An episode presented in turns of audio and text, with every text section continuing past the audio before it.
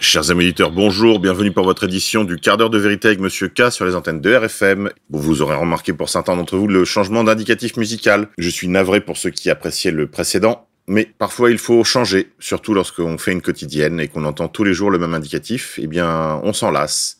Suite à certains messages des auditeurs, j'ai procédé à un adoucissement de l'indicatif de la quotidienne. Merci pour tous ceux qui ont apprécié ce changement. Merci à Romain surtout, auteur de ce mix très OSS 117 inspiré de SS en Uruguay. Coronavirus.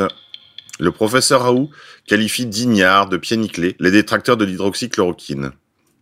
Dans une interview au Parisien, l'infectiologue numéro uno mondial compare également son travail à celui de Mozart. Sur l'hydroxychloroquine, Didier Raoult n'a pas changé d'avis. À quelques heures de son audition par la commission d'enquête de l'Assemblée nationale sur la question du Covid-19, le directeur de l'IHU Méditerranée Infection de Marseille étrit ce mercredi dans le Parisien les détracteurs du traitement qu'il a mis en place, les qualifiant de pieds nickelés ou d'ignards. Malgré les résultats statistiques qui sont là, puisqu'il y a eu infiniment moins de décès à Marseille qu'à Paris, on continue de se référer à l'étude Recovery ou Discovery ou encore à celle du Lancet alors qu'elles sont entièrement bidonnées. Didier Raoult rétorque dans Recovery, ils ont administré quatre fois la dose que l'on donne à nos malades. Personne n'utilise une telle quantité. Ils auraient pu me demander mon avis, ça aurait été plus efficace. Nous, on a de vrais malades. On n'est pas des pieds nickelés. Les maladies infectieuses, c'est notre job. On a construit l'IHU pour cela. Quand j'étais enfant en Afrique, j'ai bouffé des tonnes de ces pilules contre le palu, affirme-t-il. En 2019, 36 millions de comprimés ont été vendus en France. Arrêtons de raconter des bobards sur leur dangerosité. Dans la Provence, Didier poursuit. Il y a deux fois plus de morts parce qu'on n'a pas soigné les gens. Monde d'après. Macron est intervenu dans l'enquête sur colère, révèle Mediapart. Mediapart s'est procuré une lettre d'Emmanuel Macron qui suscite de nouvelles interrogations dans l'affaire Alexis Colère. Une lettre désormais au cœur de nombreuses interrogations. Ce mardi 23 juin, en séance à l'Assemblée nationale, le député de la France insoumise Hugo Benalicis a interrogé la garde des Sceaux Nicole Belloubet sur les remontées d'informations dont elle a pu bénéficier. L'élu l'a ainsi précisément questionné sur une note qu'Emmanuel Macron a lui-même écrite en faveur d'Alexis Colère, l'actuel secrétaire général de l'Élysée. Ce dernier était visé depuis juin 2018 par une enquête du parquet national financier pour une affaire de conflit d'intérêts entre ses anciens postes dans la haute fonction publique et ses liens familiaux avec l'armateur MSC. Emmanuel Macron a écrit à la main une lettre visant à absoudre Alexis Colère des chefs d'inculpation dont il fait l'objet. À mes questions pourtant très claires sur cette affaire, Nicole Belloubet fait semblant de ne pas comprendre et répond à côté pour mieux couvrir Emmanuel Macron, signale Hugo Benalicis sur les réseaux sociaux. L'enquête a finalement été classée sans suite le 22 août 2019, mais un nouvel élément vient jeter le trouble sur cette décision. Dans un article paru ce mardi, le quotidien en ligne Mediapart révèle s'être procuré une lettre d'Emmanuel Macron transmise au PNF, ou Parquet National Financier, le 1er juillet dernier. PNF dont on sait désormais qu'il est un parquet politique. Celle-ci montre, selon le quotidien, que le président est intervenu directement dans une procédure judiciaire individuelle au détriment de la séparation des pouvoirs.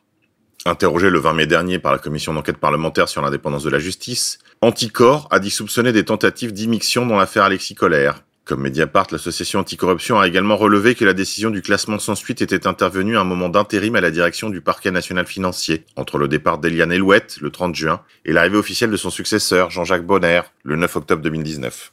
C'est fou comme le monde d'après ressemble à celui d'avant. Mobilisation.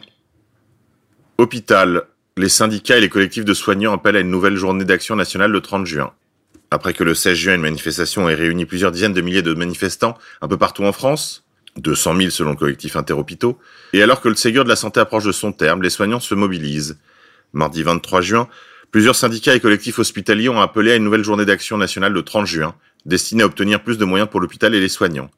Cette journée de mobilisation a été entérinée en début de soirée par les principaux syndicats de la fonction publique hospitalière, FO, Sud, UNSA et CGT, et par les collectifs de soignants, notamment Interhôpitaux et Interurgence. Elle surviendra deux semaines après la journée d'action du 16 juin qui a réuni plusieurs dizaines de milliers de manifestants un peu partout en France, dont 18 000 personnes sur l'esplanade des Invalides. Les syndicats réclament une revalorisation générale des salaires, d'au moins 300 euros net par mois pour le personnel hospitalier, mais aussi un plan de recrutement, un plan de formation et l'arrêt de toutes les fermetures d'établissements, de services et de lits. Coup de filet. Dans le milieu feutré du monde de l'art et des antiquités parisiens, Cinq personnes, dont le patron d'une prestigieuse maison de vente, ont été entendues dans le cadre d'une enquête portant sur un trafic d'antiquités provenant de pays instables du Proche et du Moyen-Orient.